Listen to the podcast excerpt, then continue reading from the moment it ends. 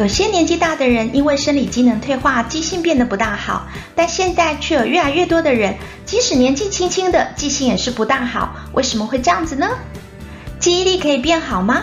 记忆力如何改善呢？首先，我们先来了解一下记忆力跟什么有关系呢？简单的说，记忆力就是复制的能力。复制就是把同样那句话再说一遍，或制造出一份完全一样的东西。最简单的例子就是相机，相机可以复制出一模一样的影像。记忆力就像拍照一样，把发生过的每一个画面都拍摄在脑海中，并且是以 3D 立体动画的方式储存起来。如果有某一个画面想起来总是模模糊糊的，那么请问一下，拍照时你是清醒的吗？复制很清楚，记忆就很清楚；复制很模糊，记忆就很模糊。记忆力就是复制的能力。关于增强记忆力，有一些常见的方法，像是有氧运动、短暂休息、放松心情，以及联想记忆法。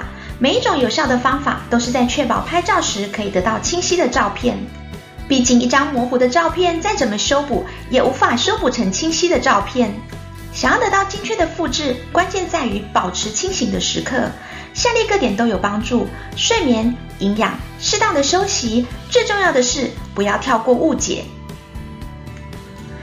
遇到不了解或误解的时候，脑中最先出现的是空白，有时候还会伴随着不安。